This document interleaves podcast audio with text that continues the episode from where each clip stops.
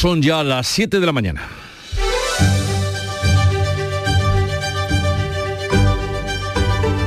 En Canal Sur Radio, La mañana de Andalucía con Jesús Vigorra.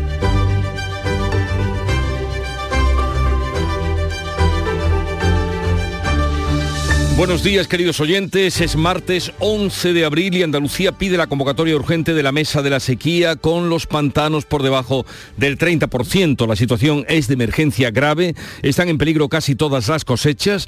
La Junta formaliza su recurso contra el recorte del trasvase Tajo Segura y en Doñana el presidente del Consejo de Participación, el biólogo Miguel Delibes, reclama un pacto de Estado sobre la gestión de los regadíos en la corona norte del parque cuando una situación dramática como la que vivimos en Doñana y en los regadíos, en los dos sitios, porque el agua falta en todas partes, requiere tomarse las cosas en serio requiere tomarse las cosas en serio, dice Miguel Delibes. Y hoy comienza la campaña de la declaración de la renta. La Junta incorporará nuevas deducciones fiscales en materia de vivienda, educación y natalidad. Ventajas fiscales que se suman a la deflactación de los primeros tramos del IRPF. Los gestores recomiendan que se revise el borrador de Hacienda que contiene errores a veces.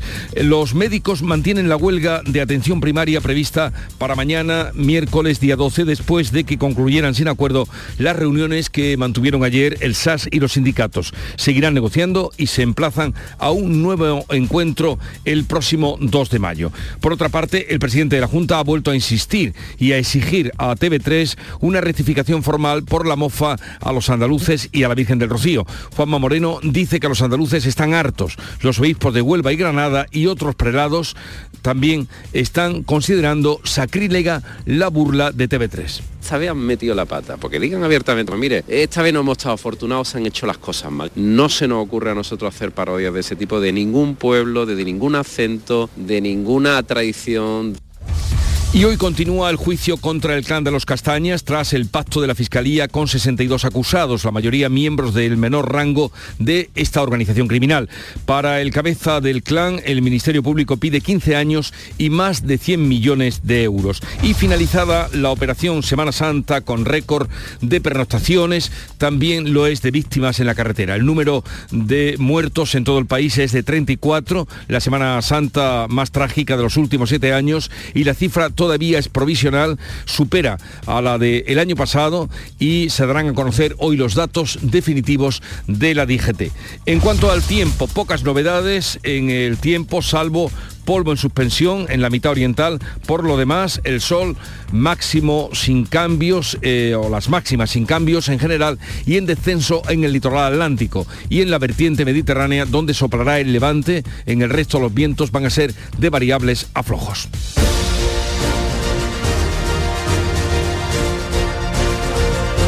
Pero vamos en concreto a saber cómo viene el día y qué se espera en cada una de las provincias de Andalucía. Cádiz, Salud, votaron. 15 grados tenemos a esta hora, llegaremos a los 19 y el cielo despejado. Campo de Gibraltar, Ángeles Carreras. Pues a esta hora tenemos 18 grados, se espera una máxima de 24, el cielo despejado. En Jerez, Pablo Cosano. Ahora mismo hay 12 grados, pero esperamos 30, cielo limpio. Por Huelva, ¿cómo viene el día, Sonia Vela?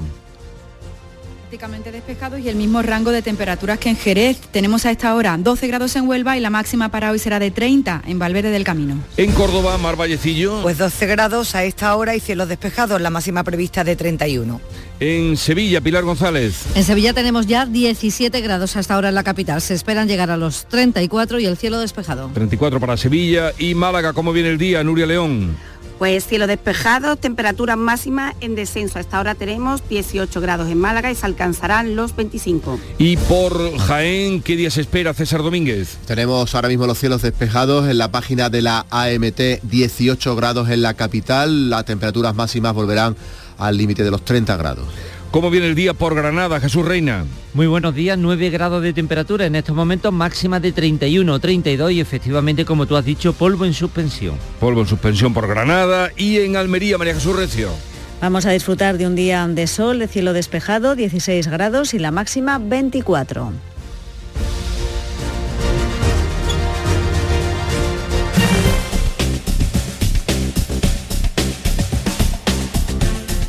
Y vamos a conocer ahora cómo se circula por las carreteras de Andalucía, en las que ya les contábamos ha habido dos víctimas mortales en la operación de Semana Santa. Desde la DGT nos informa Alejandro Martín. Buenos días. Muy buenos días, ¿qué tal? En estos momentos se circula con normalidad en la red de carreteras andaluzas, aunque pueden encontrar leves complicaciones y van a circular ya en la provincia de Jaén, en la 32 a su paso por estación Linares Baeza, sentido Úbeda, en cuanto en el resto de carreteras, eso sí, se circula con normalidad.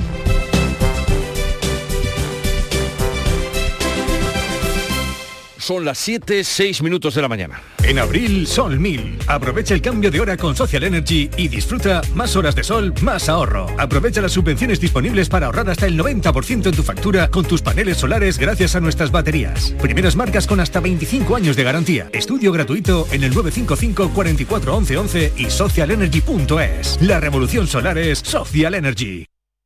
En Canal Sur Radio, la mañana de Andalucía con Jesús Bigorra. Noticias.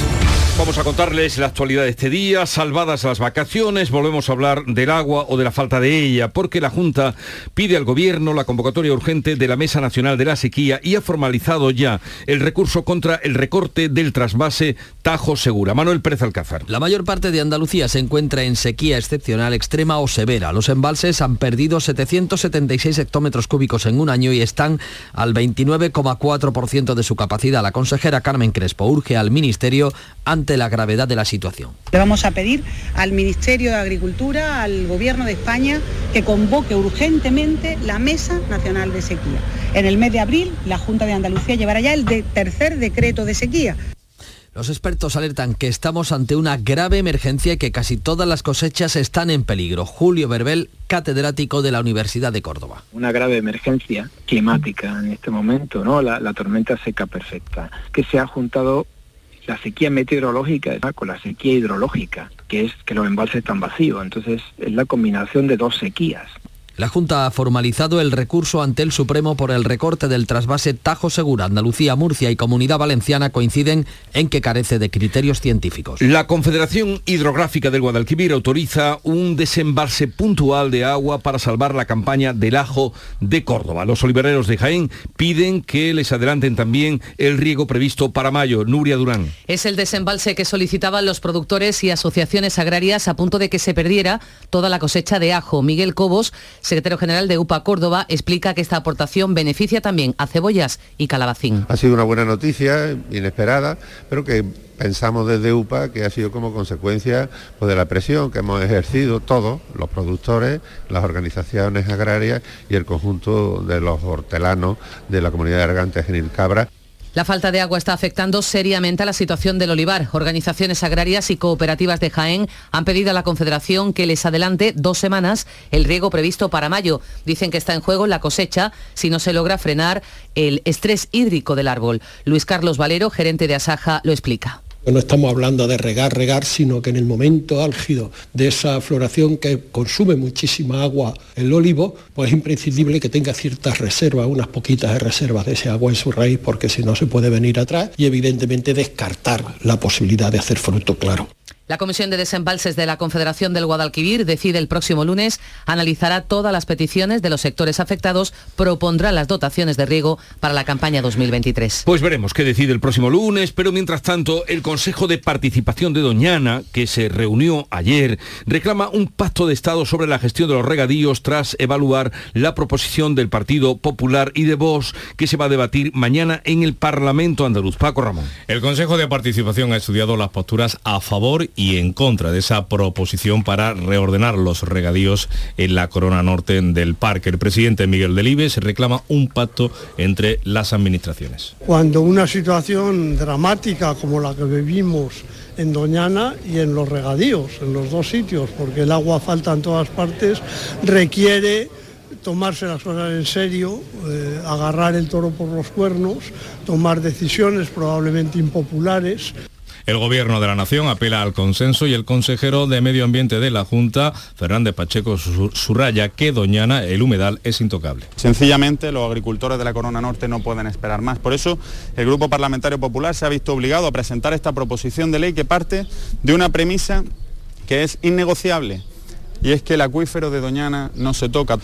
Las organizaciones ecologistas piden directamente la retirada de la proposición de PP y Vox. Pues de este asunto vamos a hablar con detalle a partir de las 9 de la mañana con Ramón Fernández Pacheco, que es el consejero de Sostenibilidad, Medio Ambiente y Economía Azul, y que ayer en ese Consejo de Participación se quedó solo frente a las críticas de la oposición, el Estado y también de las comunidades de regantes.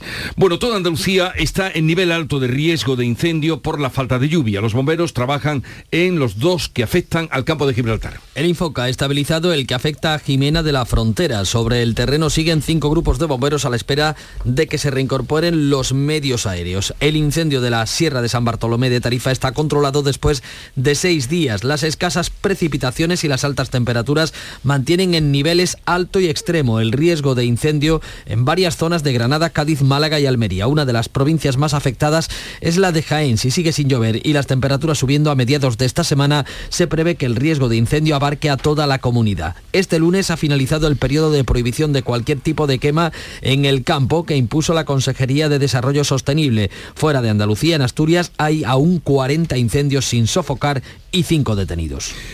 Y vamos a hablar ahora de otro asunto también preocupante porque el sindicato médico mantiene la huelga para mañana en atención primaria ante el fracaso de la reunión de la mesa técnica de la sanidad que se celebró ayer lunes. La Junta de Andalucía y el sindicato médico se emplazan a una nueva reunión el 2 de mayo, aunque se mantiene la jornada de huelga de mañana miércoles. El SAS, según el presidente del sindicato médico Rafael Carrasco, no resuelve el problema. Sí, sí, las distancias siguen tan marcadas como antes. Nosotros pensamos que el gran problema que tiene la atención primaria en Andalucía es la demora de la paciente para atender ser atendidos por su médico de cabecera, la falta de médicos de cabecera, la falta de pediatras y en este documento no hay ninguna propuesta para paliar ese problema. Mañana mantienen la primera jornada de huelga, de huelga. Los paros están convocados en Andalucía en la atención primaria todos los miércoles. Y hoy, 11 de abril, comienza la campaña de la declaración de la renta. Los gestores recomiendan revisar el borrador, ya que dicen el 35% contiene errores. Desde hoy hasta el próximo 30 de junio se puede presentar la declaración del IRPF.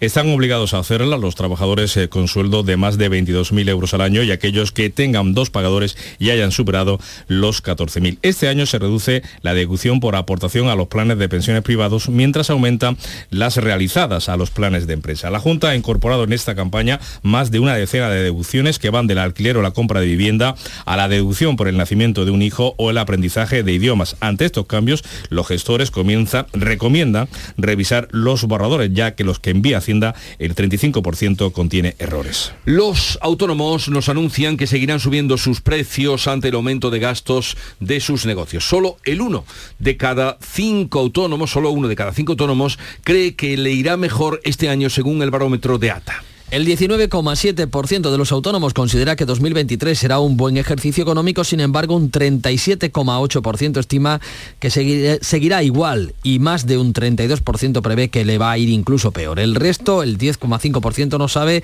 o no contesta. Los autónomos reconocen una mejora de la actividad, pero no de su facturación. Han subido sus precios y lo van a seguir haciendo porque el aumento de los gastos entre un 10 y un 20% merma la rentabilidad, como explica el presidente de ATA, Lorenzo Amor los gastos se han disparado y eso hace que, aunque haya más actividad, lo que los autónomos tienen a final de mes es igual o menos que lo que tenían el año pasado. El aumento de gastos, el IPC, la subida de las cotizaciones a la seguridad social o del salario mínimo también está golpeando a las microempresas, las que tienen menos de 10 trabajadores, y ha provocado el cierre de 3.900 durante los últimos 12 meses, según CEPIME. Más del 88% de esas empresas pertenecían al sector primario, agricultura, ganadería y pesca.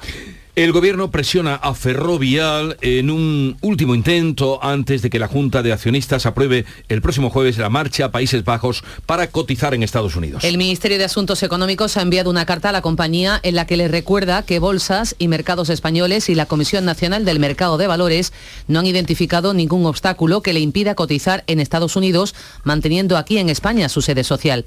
El Ejecutivo pretende que la empresa informe a sus accionistas sobre las conclusiones del estudio, estudio que cuestiona la motivación económica alegada por Ferrovial para el traslado de su sede a Países Bajos. El presidente de la Junta ha vuelto a exigir una rectificación formal a TV3 por la mofa a los andaluces, dice, y a la Virgen del Rocío. Juanma Moreno asegura que los andaluces están hartos de este tipo de burlas y pide una rectificación a los responsables de la cadena pública catalana. Esta vez han metido la pata, porque digan abiertamente, pues mire, esta vez no hemos estado afortunados, se han hecho las cosas mal. No se nos ocurre a nosotros hacer parodias de ese tipo de ningún pueblo, de ningún acento, de ninguna tradición. En fin, yo creo que las cosas hay que hacerlas con, con respeto y con un poquito de ternura. El ministro del Interior, Fernando Grande Marlasca, en Granada, llamaba al respeto y consideración tras la polémica sátira. Es importante respetar eh, los sentimientos religiosos, los sentimientos de cómo se entiende la vida. Una sociedad es mucho más rica y mucho más sana cuando todos nos eh, respetamos dentro de las diferencias. El presidente de la Hermandad Matriz de Almonte espera una disculpa de la Generalitat y estudia acciones legales, aunque ya sabe que no serán sencillas. Santiago Padilla cree que detrás de la parodia existe además un propósito político. Que sepamos que esto no es un desliz, ni es una cuestión que se ha producido al azar. No, no, esto está pensado, estudiado y perfectamente planteado porque es la línea argumental se programan. Sin disculpas desde la cadena pública, los obispos de Huelva, Granada y otros prelados catalanes han criticado la burla que califican de sacrílega y ofensa a Dios. Están tan sumamente pues seguiremos en esas reacciones que desde luego no va a parar aquí esta polémica porque ya han oído no están dispuestos a pedir disculpas los autores de esa zafiedad.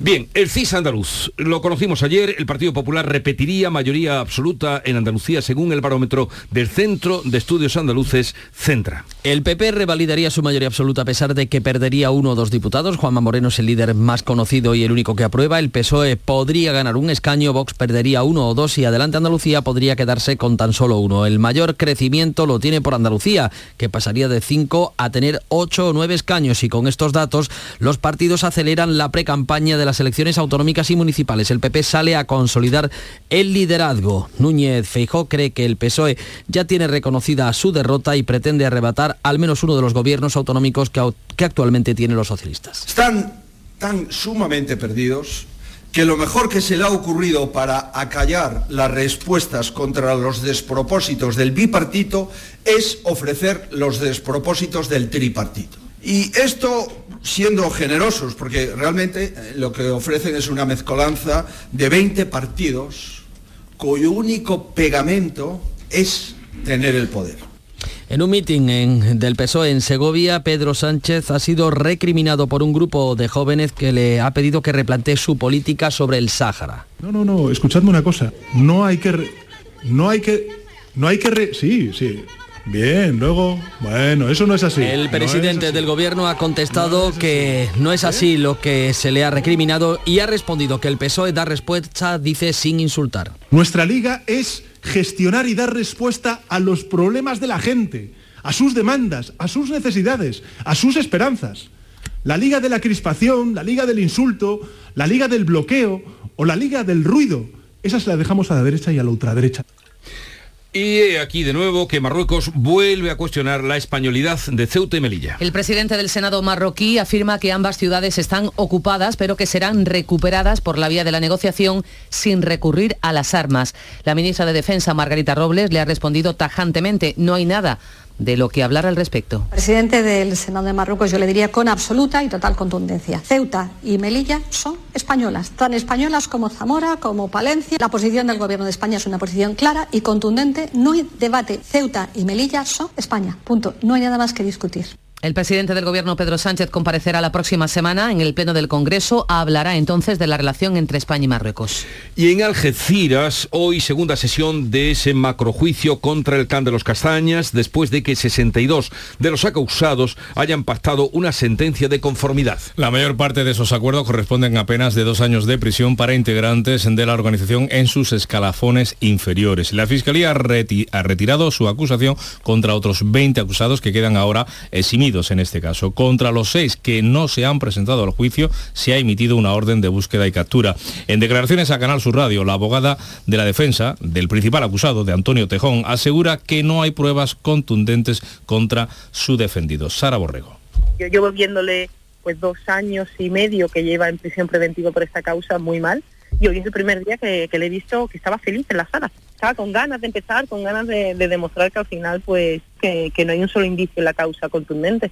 Y en el caso Astapa, hoy declaran el denunciante y varios políticos en este segundo bloque dedicado al pago de mordidas a cambio de licencias urbanísticas en la localidad malagueña de Estepona. Hoy declara el denunciante David Valadez que fuera concejal en la época en la que estalló este caso, entre 2003 y 2007. También declaran cinco policías. Los testigos que declararon este lunes en el reinicio del juicio han negado las tesis del fiscal de que el exalcalde Barrientos y su jefe de gabinete supeditaron la concesión de licencias al pago de gastos de eventos municipales de deudas electorales del PSOE o a favores de tipo personal.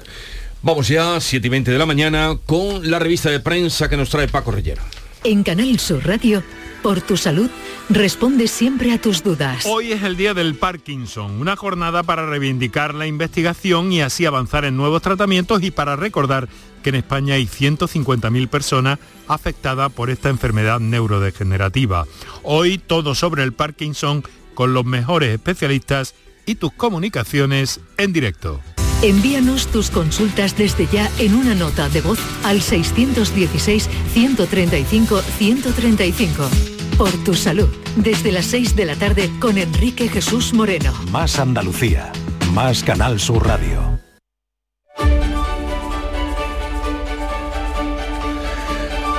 Vamos ya con la revista de prensa y lo más destacado que nos trae Paco Rellero. Buenos días.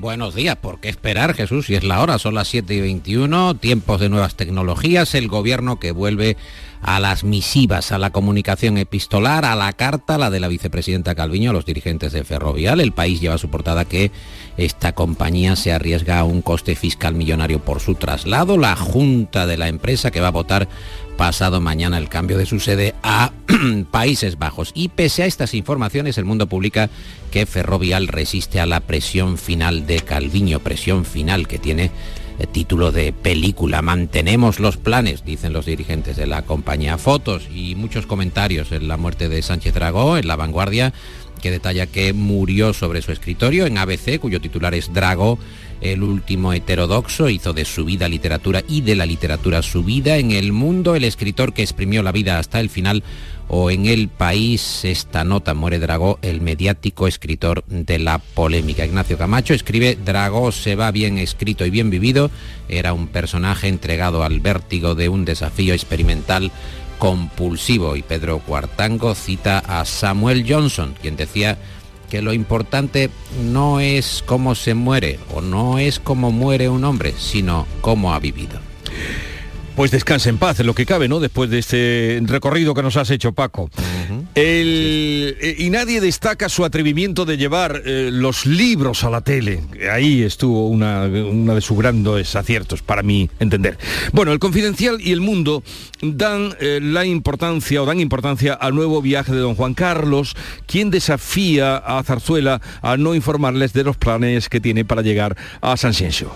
Hay polémica, eh, Sanjenjo o Sanxenxo, como algunos intentan decir con poco tino, Sanjenjo y bueno, y Sanxenxo. Bueno, serán unos días en abril, aquí llega otra vez el rey emérito para mm, dolor de cabeza de la actual Casa Real, que viene el emérito, podría ser también el título, La Vanguardia, hablamos de otros temas, por su parte, que dedica apertura a la campaña de la renta, abre más diferencias esta campaña entre comunidades autónomas, ya sabes, la deflactación, las deducciones por el IPC que benefician a contribuyentes de 8 de las 17 comunidades. Hay diferencias y también discrepancias del PSOE con Unidas Podemos y de Unidas Podemos con Yolanda Díaz eh, con Sumar. El país nos cuenta que los socialistas rechazan las enmiendas de Podemos por el solo sí es sí. La fórmula de su socio no resuelve el problema de la ley, según está remarcando el Partido Socialista. Y el mundo considera eh, que el gobierno va a llegar roto por el sí es sí a la campaña del eh, 28M. Detalla el mundo que Unidas Podemos torpedea la proposición del PSOE para enmendar la ley y presenta una reforma alineado con Esquerra y con Bildu. El conflicto entre los socios se agrava a un mes, a poco más de un mes, hay que decir, de las elecciones. Hay que contar más historias eh, sobre el PSOE, las diferencias con Unidas Podemos y por el otro lado el español que detecta dudas en los socialistas con el plan de Sánchez de ayudar a crecer a sumar. No ir a ganar puede salir caro, dicen algunos de los eh, consultados por el español, alguna de las fuentes socialistas según el CIS, Yolanda Díaz tiene una valoración entre los votantes del PSOE muy similar a la del presidente del gobierno y por encima del resto de ministros. Y hablando del CIS, la razón publica que eh, fontaneros electorales socialistas, es decir, aquellos que se dedican a tratar de planificar estrategias, de aunar alianzas, eh, de establecer también eh, contradicciones en la oposición, confían en que los sondeos del CIS anulen el riesgo de la desmotivación. Me quedo también con la viñeta para el español de Tomás Serrano, que dibuja una locomotora llamada esta locomotora Sumar, dibujada en rojo, que avanza en solitario por una vía de tren, mientras un vagón pintado de morado se queda atrás en mitad de un puente que se derrumba y alguien pregunta en ese vagón morado de Podemos, Pablo, ¿tú crees que la máquina se unirá al vagón? ¿Y me cuentas alguna cosita de la prensa andaluza? Hay mucha sequía, hay mucha información también post Semana Santa. En ABC de Sevilla vemos distintas fotos de calles sucias. La Semana Santa evidencia el problema de la suciedad en Sevilla, fracaso de la empresa municipal de limpieza, abre el debate sobre la imagen de la ciudad en los grandes acontecimientos eh, del año. Diario de Sevilla, la sequía que condena a Sevilla un verano con cortes si no llueve más. La opinión de Málaga avanza que la Junta prepara un tercer decreto de sequía. Málaga hoy, el campo alerta de la destrucción de empleo por la sequía. Veo también en el diario Sur fotografía de la playa atestada, un abril con calor inédito en 80 años, dicen en esta cabecera de Bocento, en Sur y en Diario de Almería un vídeo de Google que comprende el periodo 1984-2022 y que muestra cómo ha avanzado la agricultura intensiva. No me quiero olvidar de Huelva, porque en Huelva Información leo que Portugal incluye la conexión con Huelva en su nueva red ferroviaria. A ver si llega algún día esos, esos compromisos. Bueno, ya está por aquí eh, Nuria Caciño. Buenos días, Nuria. Hola, ¿qué tal? Muy buenos días.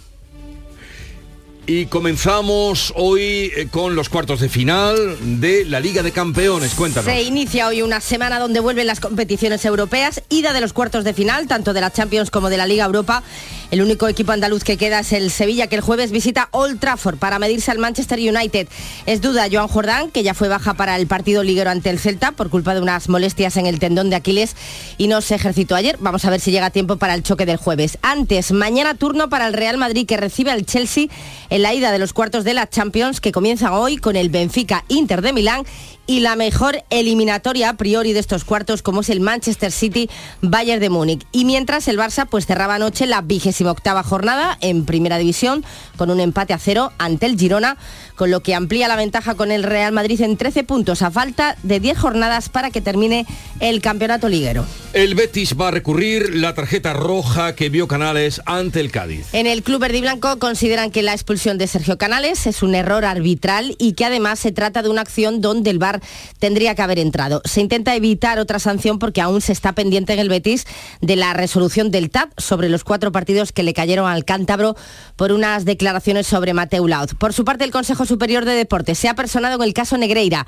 Se une de este modo a otras instituciones como ya que ya se han personado, como el caso de la Liga, la Federación Española y el Real Madrid. Y a todo esto, Antiviolencia actuará en el caso de la agresión de Valverde a Alex Baena al término del Real Madrid-Villarreal. Para relajarnos un poco, qué mejor que ver esta tarde a las 6 a la selección femenina de fútbol que juega en Ibiza. Se enfrenta a China en partido amistoso preparatorio para el Mundial antes de resolver la incógnita de si Bilda llamará a alguna de las 15 o si confiará en el bloque más o menos estable que le acompaña desde que saltara la polémica, España vivirá su última prueba después de dejar buenas sensaciones ante Noruega la pasada semana con una victoria por 4 a 2. Eh, quédate porque vamos a saber algo más. Segunda parte de la Rotón, ¿te acuerdas de ayer, no? Sí. A ver, por ahí va el cierre que ha buscado Paco. Cuéntanos. La rotonda, la rotonda, sí, la rotonda, que como comentábamos ayer, tú estabas muy preocupado, querías saber el precio del menú. El menú va variando, pero sí te puedo cantar algunos entrantes, algunas comidas, depende de cómo estés de dinero. Jesús, yo creo que tienes algunos momentos mejores, otros peores. Por ejemplo, huevos ecológicos, 7,5 euros creo que puedes acceder. Sopa de cebolla gratinada, 11,5. Sopa de pescado casera, 13,5. ¿Vas bien? Ah, lo que estoy es sorprendido por estos precios. Me parece ah, ¿sí? Ah, sorprendidísimo. sopa de pescado, además, Nuria, te dan picatostes y ruil. O sea, que los picatostes ya llenan un poco y eh, tienes seis caracoles grandes de Borgoña, no sé lo que entenderán por grande, eh, con mantequilla de ajo, ah, 14 euros, está bien también, yo creo que podemos entrar ahí. Y luego ya un poquito más alto, el salmón ahumado de la casa nórdica, con blinis Eso a la crema, eh, 25 euros. Claro, eso es caro. sí. No, está Yo ahí asequible. voy a está tener que asequible. romper Pero la yo quiero ver pero la, vamos eh, la cantidad del plato. Eso es lo que a mí Depende siempre me preocupa. Cuando vayas, eh, me lo dice. ¿Quién creó? eh, bueno, eh, son de los grandes restaurantes por los que han pasado. mm, eh, Iremos cuando vayamos a, a París. eh, Giacometti, por ejemplo, yo que sé, mucha gente ha pasado Ah, por esos Picasso, restaurantes. Diego de Rivera. Oye, eh, nada, que disfrutes del menú. Buen menú. Buen menú. Bueno, Adiós. bueno, antes primero voy a atacar la tostada con Adiós. aceite, Jesús. Acaban de dar las siete y media de la mañana y es el momento y hora de repasar en titulares lo más destacado que les estamos contando desde esta mañana. Lo hacemos con Nuria Durán. Andalucía pide la convocatoria urgente de la mesa de la sequía con los pantanos por debajo del 30%. La situación es de emergencia grave, están en peligro casi todas las cosechas. La Junta formaliza su recurso ante el Supremo contra el recorte del trasvase Tajo Segura. Doñana reclama un pacto de Estado sobre la gestión de los regadíos. Hoy comienza la campaña de la declaración de la renta. Los gestores recomiendan revisar el borrador porque el 35% contiene errores. La Junta incorpora nuevas deducciones fiscales en materia de vivienda, educación y natalidad. Ventajas fiscales que se suman a la deflactación de los primeros tramos del IRPF. Los médicos mantienen la huelga de atención primaria prevista para mañana en Andalucía. Concluye sin acuerdo la reunión del SAS y los sindicatos, pero seguirán negociando. Los paros están convocados en la atención primaria andaluza todos los miércoles, pero se emplazan a un nuevo encuentro el próximo 2 de mayo. El presidente de la Junta exige una rectificación formal a TV3 por la mofa a los andaluces y a la Virgen del Rocío. Juanma Moreno dice que los andaluces están hartos de burlas. Los obispos de Huelva y Granada, también catalanes, critican la burla sacrílega contra la Virgen. La Hermandad Matriz de Almonte estudia acciones legales. Hoy continúa el juicio contra el clan de los Castañas tras el pacto de la Fiscalía con 62 de los acusados. La mayor parte de esos acuerdos se corresponde con penas de dos años de prisión para los miembros de menor rango en la organización criminal. Para el cabeza del clan, el Ministerio Público pide 15 años y 9 meses de prisión y multa de más de 100 millones de euros. Pues vamos a concluir con el pronóstico del tiempo para hoy. Cielos despejados hoy en Andalucía, con polvo en suspensión, calima en la mitad oriental, vientos de levante en el litoral mediterráneo, tendiendo a variables flojos. En el resto, flojos, tendiendo a poniente, aumentando de intensidad. Las temperaturas mínimas con pocos cambios. Las máximas bajan hoy en la vertiente mediterrá- mediterránea y en la costa atlántica. Hoy los termómetros van a alcanzar los 31 en Granada, Córdoba y Sevilla. 7.32 minutos de la mañana. En un momento vamos con las claves económicas del día. Frutos secos Reyes, mucho más que pipas. Disfruta con nuestra deliciosa variedad de frutos secos, snacks y golosinas en los más de 35.000 puntos de venta que tenemos en Andalucía o en frutosecorreyes.es. Ah, y ahora con tu pedido a partir de 20 euros, te lo llevamos a casa gratis. Frutos secos Reyes, tus frutos secos de siempre.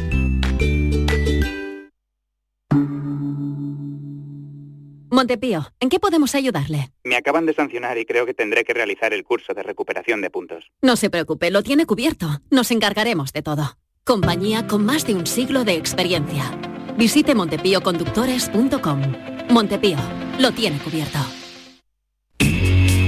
Las claves económicas con Paco Bocero.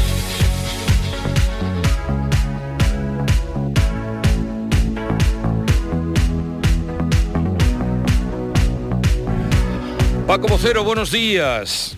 Buenos días Jesús, ¿qué Buenos tal? ¿Cómo días, estamos? Buenos días, bien, bien. Bien, bien. Fantásticamente bien, como dice uno de mis colaboradores. Siempre fantásticamente bien. Oye, estamos a martes, esta es la cosa, y a ver qué claves económicas tenemos hoy, además de que comienza la campaña de la renta. Pues sí, así es Jesús. Tenemos otras cosas, además del comienzo de la campaña de la renta, de la que vamos a recibir abundantísima información a lo largo de los próximos días y que en todo caso, digamos que siempre es importante prepararse lo antes posible para hacerla y no esperar a la última semana. De hecho, por dar alguna pincelada, el calendario se inicia hoy y finaliza el 30 de junio. Se podrá hacer por teléfono entre el 5 de mayo y el 30 de junio y de manera presencial a las delegaciones de Hacienda entre el 1 y el 30 de junio. Eso sí, la domiciliación bancaria del impuesto también se podrá hacer hasta el 27 de junio. Como siempre, y recordar con carácter general que quienes no están obligados a hacerla son los contribuyentes que hayan percibido rentas inferiores, que hayan ganado dinero inferior a los 22.000 euros brutos anuales, anuales de un solo pagador. Estos van a estar exentos de tributar. Hombre, por supuesto lo pueden hacer porque en la mayoría de los casos el resultado de su declaración será a devolver y van a cobrar parte de lo que ya han adelantado Hacienda vía retenciones de la renta, del IRPF. Pero repetimos, no están obligados en ese tramo de renta. Oye, una curiosidad, Paco, eh, ¿ya mm, no se puede presentar la declaración en papel?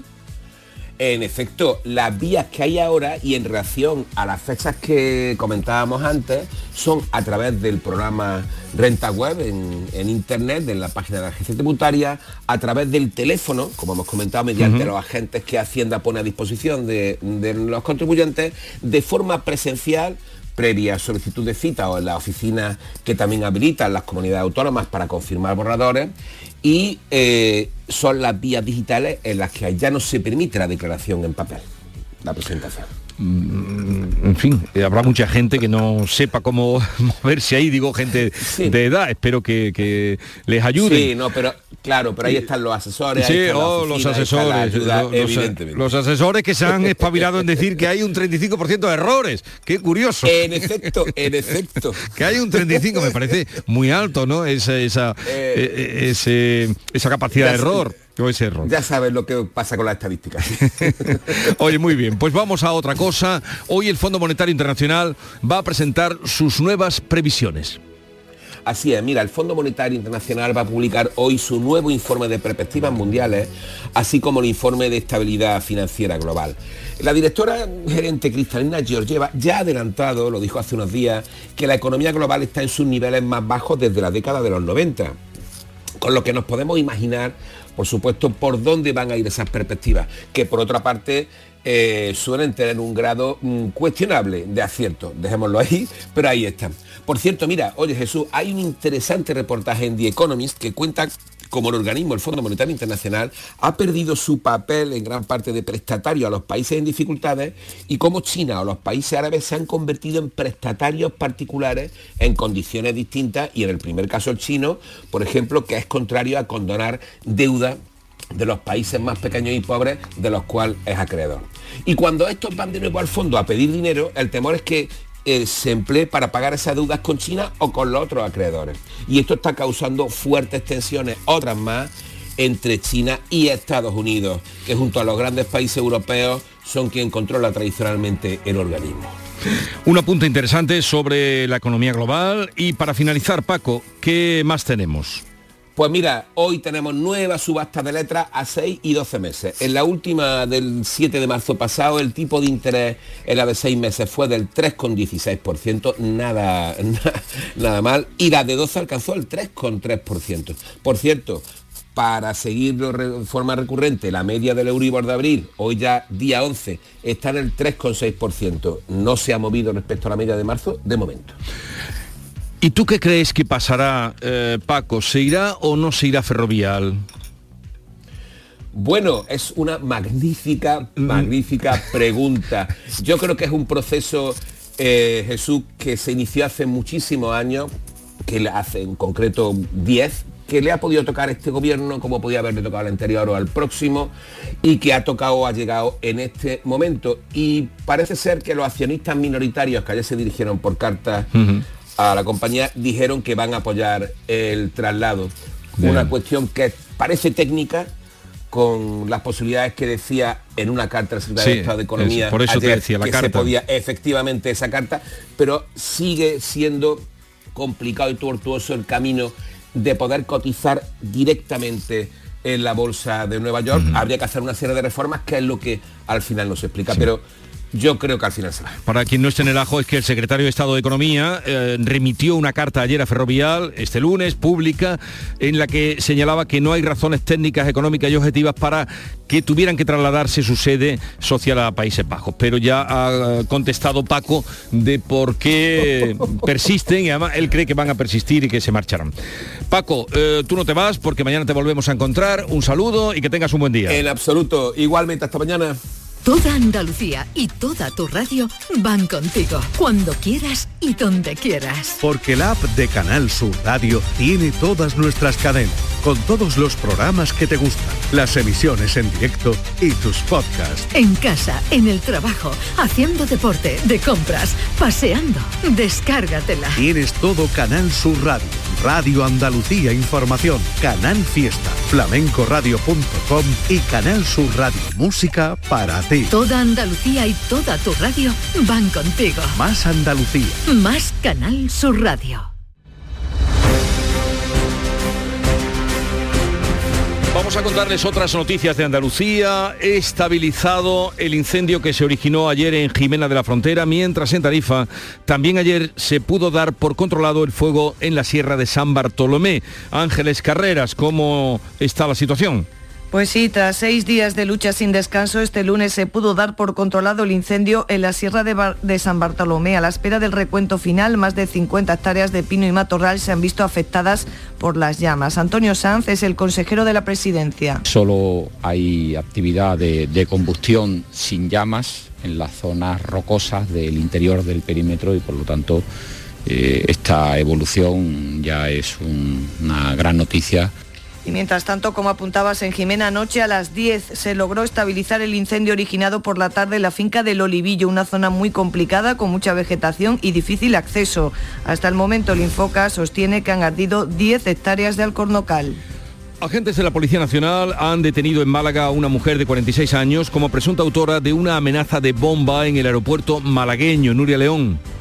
Portavoces policiales señalan que la presunta autora de los hechos habría contactado telefónicamente con el Departamento de Seguridad de AENA, comunicando que tenía armamento para derribar aviones y que si no cesaba el tráfico aéreo en el aeropuerto Aeropuerto Málaga Costa del Sol comenzaría a derribarlos.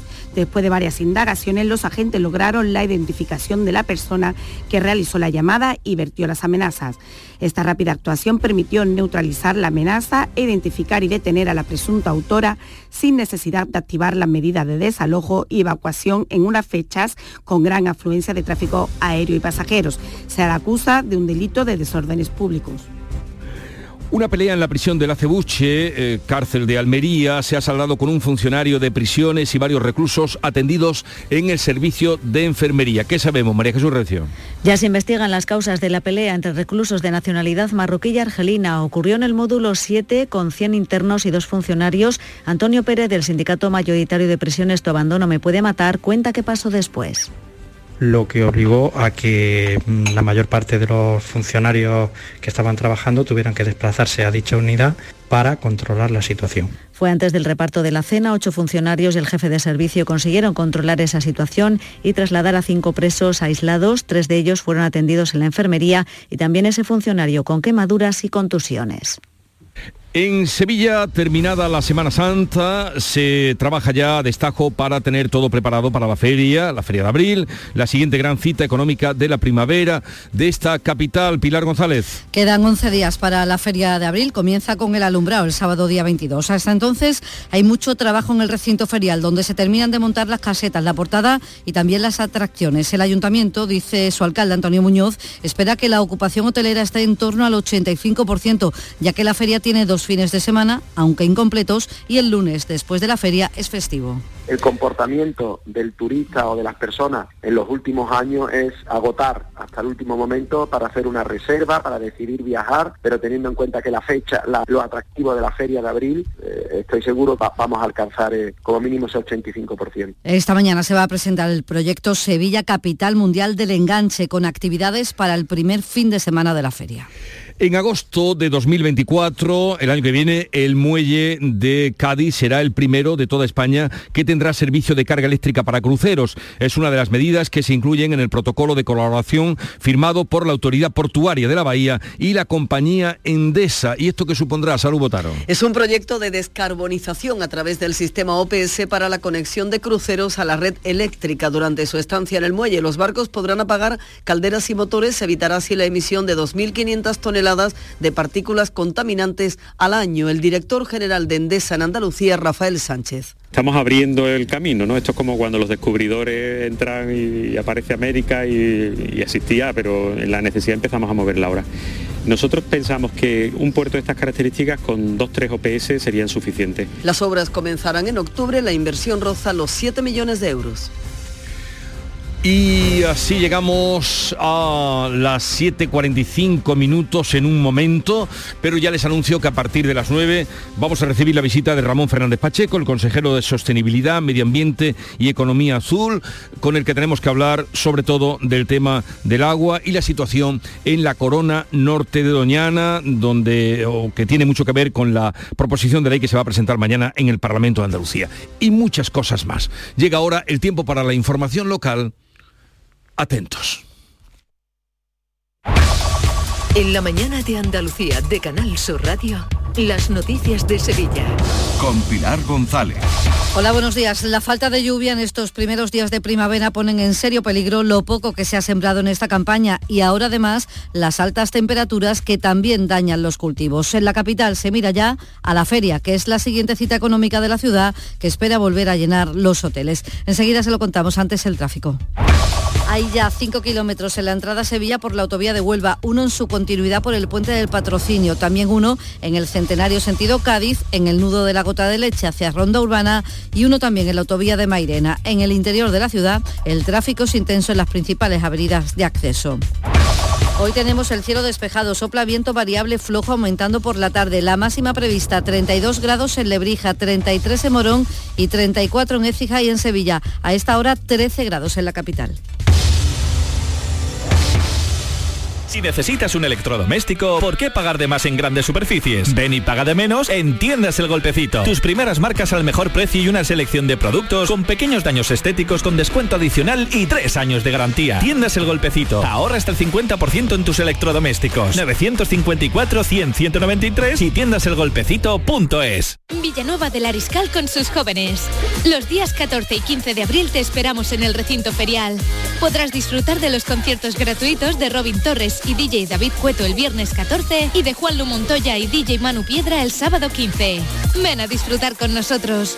Villanueva del Ariscal, orgullo del Aljarafe. En Canal Sur Radio, las noticias de Sevilla.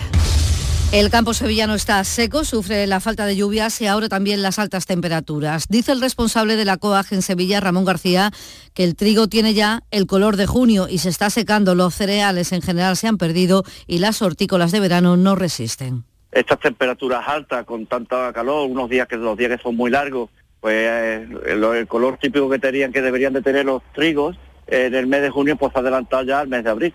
De hecho, ya hay algunas parcelas que se están cosechando, no para, no para grano, sino para heno, porque así el agricultor de alguna manera, bueno, pues un poco los gastos que ha tenido. Los agricultores reclaman a la Confederación Hidrográfica del Guadalquivir que adelante a abrir el riego previsto para mayo. Es poca agua, pero se podría salvar algo. Pues muchas floraciones de, de los olivos, podría salvar, eh, rematar las hortícolas que se han sembrado en el, en el invierno y sobre todo hacer hacer nacer algunas algunas plantaciones como puede ser las, las de algodón que se van a sembrar ahora, al menos hacer para hacerlo nacer. La Confederación Hidrográfica del Guadalquivir ha convocado para el próximo lunes la comisión de desembalse. En los pantanos de los que se abastece Masesa hay agua para consumo humano para año y medio. El responsable de la empresa, Jaime Palot, advertía ya de que si no llueve este mes y el que viene habrá que tomar medidas. Cuidado, que no está lloviendo, que tenía que haber llovido y que esto puede abocarnos a una situación delicada. ¿Cómo vamos a salir de ella? Pues la empresa siendo más eficaz y reduciendo las pérdidas de agua en la red y los vecinos, el sector turístico, las familias, pues ahorrando todo lo que se pueda.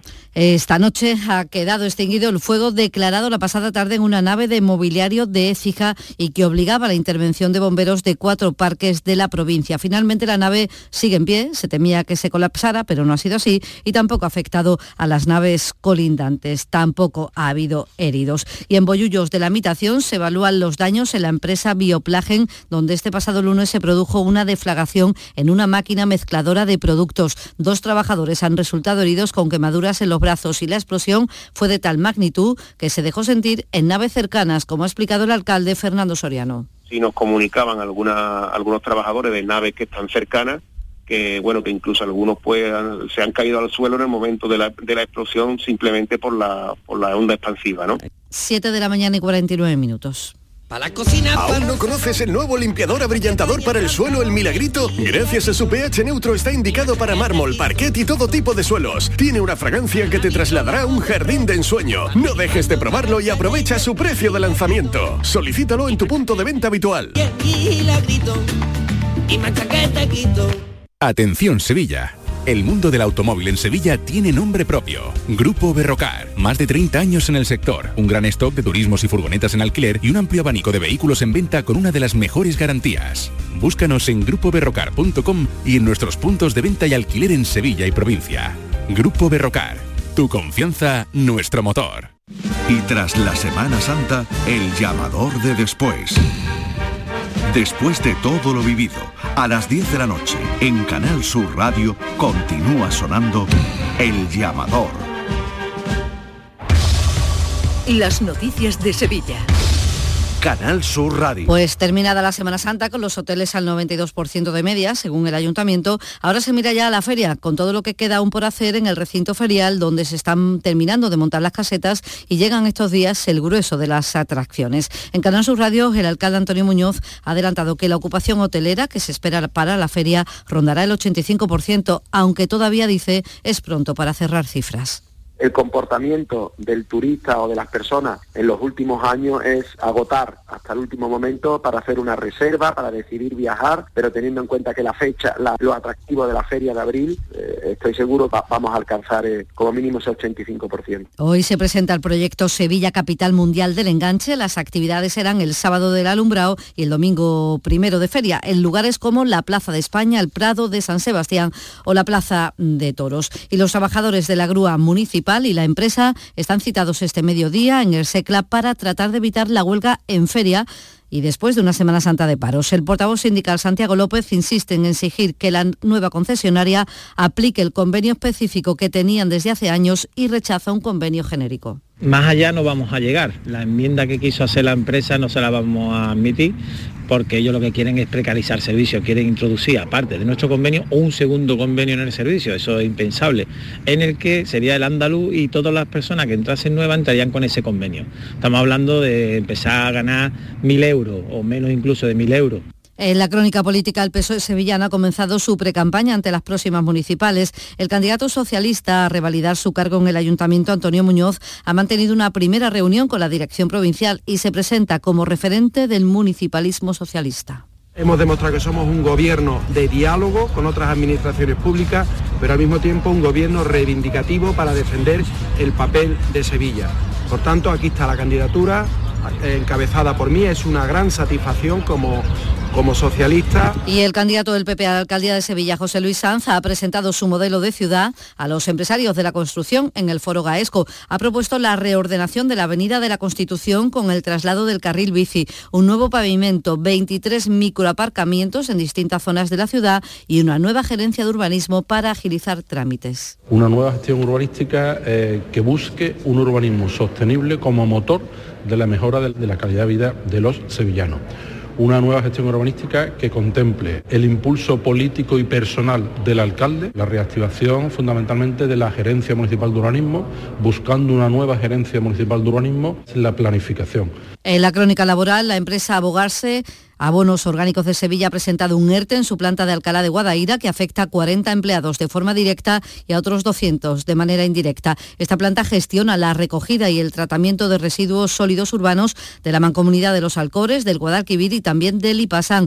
Dice el responsable de Industria de Comisiones Obreras, Javier Rodríguez Nava, que hay que retirar ese expediente, se lo pide a la empresa porque dice que es un problema ajeno a los empleados. Un problema que tiene la empresa directamente con la administración por un tema de actualización de tarifas y donde la plantilla de Aborgase no tiene posibilidad de, de poner remedio.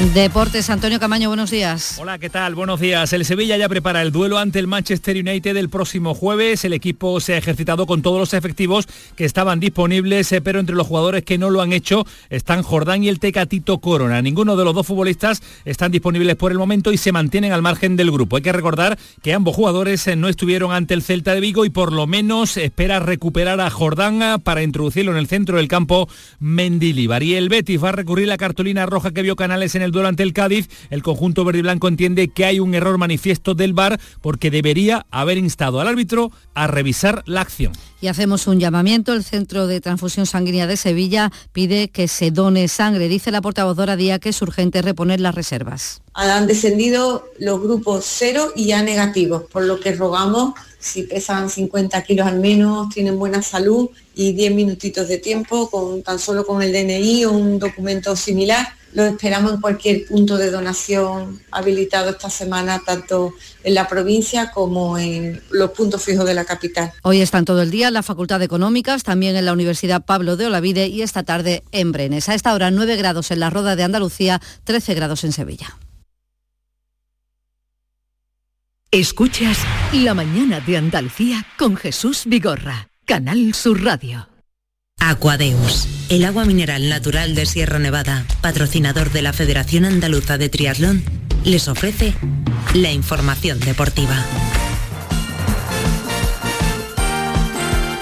8 menos 5 de la mañana, Nuria Gaciño, buenos días. Hola, ¿qué tal? Muy buenos días. Martes en el que retorna la competición máxima europea en el fútbol, la Champions League.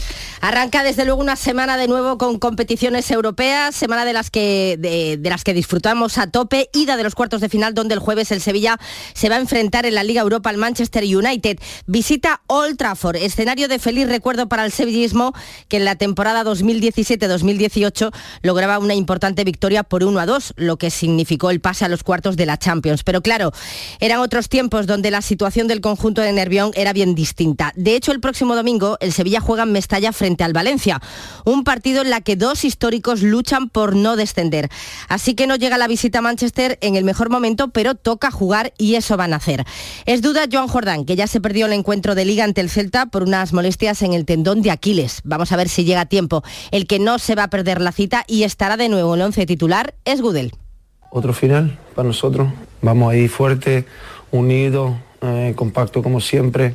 Eh, vemos que hemos pillado eh, las tácticas bien del míster, estamos organizados, eh, marcamos goles y, y vamos ahí a hacer un, un buen trabajo. Y además de la ida de los cuartos de final de la Liga Europa, también tenemos esta semana ida de los cuartos de la Champions, que comienzan hoy con el Benfica Inter de Milán y con el partidazo Manchester City Bayern de Múnich. Mañana turno para el Real Madrid, que recibe al Chelsea, un Real Madrid al que el Barcelona ya le saca 13 puntos tras empatar a cero anoche con el Girona. Los de Xavi dan un pasito más para estar ya más cerca de celebrar la Liga. Y estamos a un punto más, con una jornada menos, sí. Esta es la, lectura positiva cuando haces un poco en general la lectura, ¿no? Y estaba viendo un programa en, en, la tele y, y, he oído que era la liga más barata de los últimos años, ¿no? Eh, como mínimo me sorprende, me sorprende e incluso me enfada un poco. Bueno, barata o no, todos quieren ganar la liga. Faltan 10 jornadas y ya tenemos los horarios de 3. Jornada 31, que será intersemanal. Martes 25 de abril, 7 y media, Cádiz Osasuna. A las 10, Betis Real Sociedad. Miércoles 26 de abril, a las 7 y media, Getafe Almería. Y el jueves 27 de abril, a las 10 de la noche, Atleti de Bilbao Sevilla. Jornada 32, fin de semana. Sábado 29 de abril, a las 6 y media, Real Madrid Almería. A las 9, Barcelona Betis. Domingo 30 de abril, a las 2, Cádiz Valencia el lunes 1 de mayo a las 9 de la noche Sevilla-Girona. Y jornada 33, que también es intersemanal, es la previa a la final de la Copa del Rey.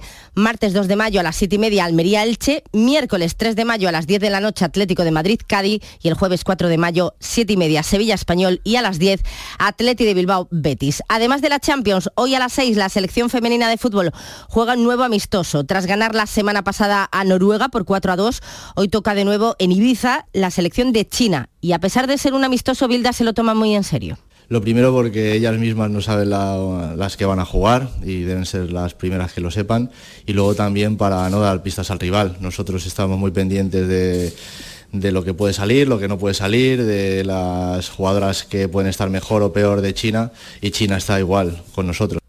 Bueno, pues cuidado, no se vayan a, enterar los chinos. Será el último amistoso antes de conocer la lista definitiva para el Mundial de Australia y Nueva Zelanda, en la que no parece muy probable que vaya a contar Bilda con alguna de las 15 que renunciaron en su día a ser convocadas por la selección. Es un conflicto que no parece que se vaya a resolver. Y hablando de conflictos, el Betis va a alegar, va a presentar alegaciones por la tarjeta roja que vio Canales ante el Cádiz, ya que consideran que es un error arbitral y que además se trata de una acción donde el Tendría que haber entrado. El Consejo Superior de Deportes se ha personado en el caso Negreira y a todo esto Antiviolencia va a actuar en el caso de la agresión del puñetazo del jugador del Real Madrid Valverde al del Villarreal Alex Baena al término de ese partido que disputaron el pasado fin de semana en el Santiago Bernabéu. Aquadeus, ahora más cerca de ti, procedente del manantial Sierra Nevada, un agua excepcional en sabor, de mineralización débil que nace en tu región. Aquadeus Sierra Nevada es ideal para hidratar a toda la familia y no olvides tirar tu botella al contenedor amarillo. Aquadeus, fuente de vida, ahora también en Andalucía. Canal Sur, la radio de Andalucía.